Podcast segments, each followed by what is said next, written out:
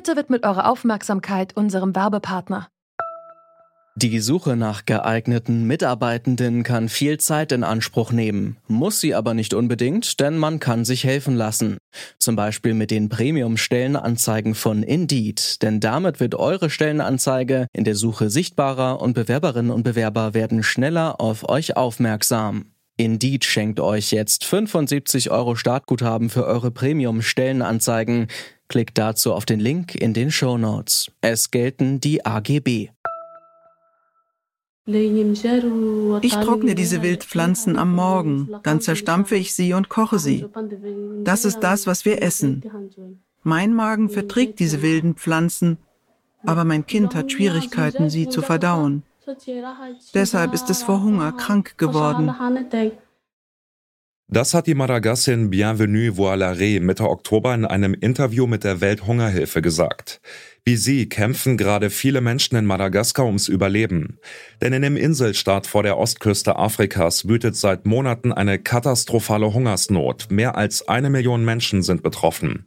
Etwa 14.000 Menschen sind bereits so stark unterernährt, dass sie in Lebensgefahr schweben. Und Madagaskar ist kein Einzelfall. Die Zahl der hungernden Menschen weltweit steigt, trotz der Bemühungen von Hilfsorganisationen. Wir fragen uns deshalb heute, woran scheitert der Kampf gegen den Hunger? Es ist Montag, der 18. Oktober. Mein Name ist Johannes Schmidt. Hallo.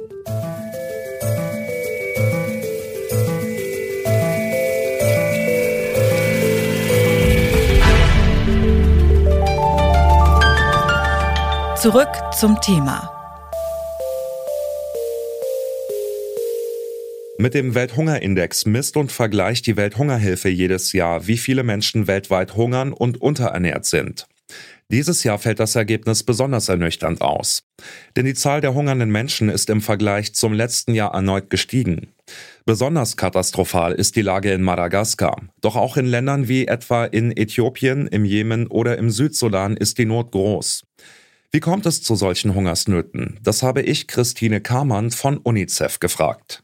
Es kommen immer verschiedene Krisen zusammen. Ähm, Konflikte sind einer der größten Gründe für Hungersnot. Das sehen wir in Ländern wie dem Jemen, ähm, das sehen wir in Ländern wie Äthiopien, das sehen wir überall auf der Welt, wo es Konflikte gibt, wo vor allem ärmere Familien ihre Felder nicht mehr bestellen können, wo sie ihre Häuser vor der Gewalt verlassen müssen, wo sie kein Einkommen mehr haben.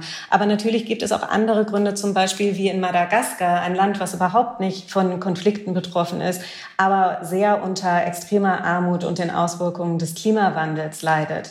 Ähm, und, und diese beiden Gründe plus extremer Armut sind die Gründe, die wir auch angehen müssen, damit Menschen nicht länger Hunger leiden in Zukunft. Wenn wir jetzt nochmal auf die globale Ebene schauen, da sind Organisationen wie die UNICEF darauf angewiesen, dass die Staaten Geld geben. Tun sie das oder schauen die reichen Länder dabei eher weg? Wie schätzen Sie das ein?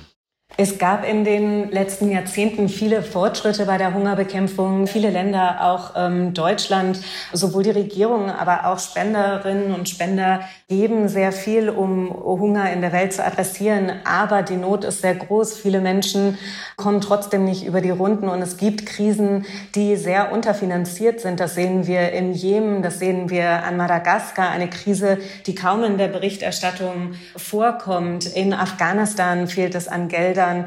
Und deswegen muss die internationale Gemeinschaft, müssen wir alle noch mehr tun, um, um diese gravierenden Hunger in der Welt äh, zu bekämpfen, auch langfristig. Und dafür braucht es Investitionen, dazu braucht es Mut. Aber wir müssen jetzt alles dafür tun, dass die Fortschritte, die in den letzten Jahrzehnten erreicht wurden, nicht weiter rückgängig gemacht werden. Im internationalen Kampf gegen den Hunger braucht es also unter anderem mehr Geld, so auch im Kampf gegen die Hungersnot in Madagaskar. Kenneth Bowen leitet das Büro der Welthungerhilfe in Antananarivo, der Hauptstadt von Madagaskar. Ihn habe ich gefragt, worin er die Ursachen der aktuellen Hungersnot im Süden des Inselstaates sieht.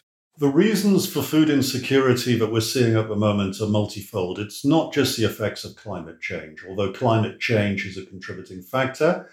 There have always been dry seasons in Madagascar in years gone by. It's just that this this year uh, it's uh, it's the worst it's been for 40 years.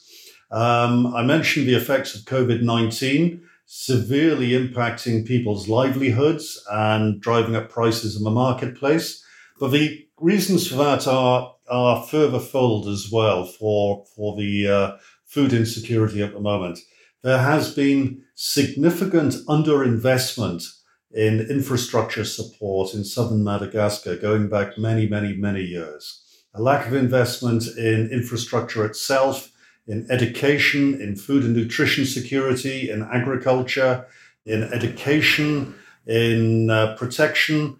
And the combined effects of, uh, of this underinvestment plus COVID 19, plus uh, a diminution in agricultural production coming from below average rainfall, means that we're facing significant food insecurity at the moment. The Welthungerhilfe, which you are representing as well as other aid organizations, had been working for years in Madagascar, yet many people still suffer from hunger. Let me ask it in a naive way. Why? How can it be? I mentioned earlier the lack of infrastructure development in the south, which uh, needs the commitment of a great number of actors, including the Malagasy government, including donors in Europe and North America but also also part of the uh, culture of the people themselves to rely less on aid and to do more that they can for themselves in terms of building up their capacities and their resilience against lean seasons, against drought, what have you. Um, what we're doing now is providing life saving support, but uh, where Veltunga Hilfer is expecting to position itself as we head out of the emergency situation is to work together with other actors, work together with our beneficiaries, the rural populations, to increase their resilience and capacity uh, to help themselves and to contribute to the development agenda in Madagascar for certainly the next five, ten years, if not longer, because of serious infrastructure underdevelopment in the south. This has to change if we want to see a meaningful impact in people's lives longer term what could maybe policymakers in the world do in order to prevent such famines in the future in Madagascar and elsewhere? From a Madagascar perspective, what is needed is a multi year, multi sectoral intervention program, long term development of the south of Madagascar. Uh, from this, we need to see significant investment in infrastructure such as roads, community infrastructure such as water points, uh, such as irrigation systems, such as investing in health clinics and, um, and healthcare interventions, investment in education uh, to give a good opportunity to the young, um, investment in food and nutrition securities and agricultural systems. And what's needed is a change of uh, mindset, both from a government level, um, but also from an international donor community perspective as well. First of all, the funding has to be made available. Uh, if the funding is made available, then there has to be the political will to devote those resources to the South and commit to a multi year, multi sectoral program to improve people's lives and livelihoods. Die Ursachen für Klimakrisen sind vielfältig. Die Klimakrise, gewaltsame Konflikte und auch die Corona-Pandemie tragen dazu bei, dass weltweit jeder zehnte Mensch an Hunger leidet. Zwar wird schon viel getan im Kampf gegen den Hunger, doch die Gelder der internationalen Gemeinschaft reichen nicht aus, um Hungersnöte zu beenden. Kenneth Bone von der Welthungerhilfe in Madagaskar findet, um den Hunger auf Dauer zu besiegen, reichen akute Nothilfen alleine nicht aus. Damit sich die Situation der Menschen vor Ort verbessert, braucht es langfristige Investitionen und zwar auf allen Ebenen. In Bildung und Gesundheit, aber ganz konkret auch in Straßen und Brücken, damit die Hilfe überhaupt ankommt. Das war's von uns für heute. An dieser Folge mitgearbeitet haben Jonas Nikolik, Charlotte Müller und Andreas Propeller. Chefin vom Dienst war Alea Rentmeister und mein Name ist Johannes Schmidt. Ich sag ciao und bis zum nächsten Mal. Zurück zum Thema vom Podcast Radio Detektor FM.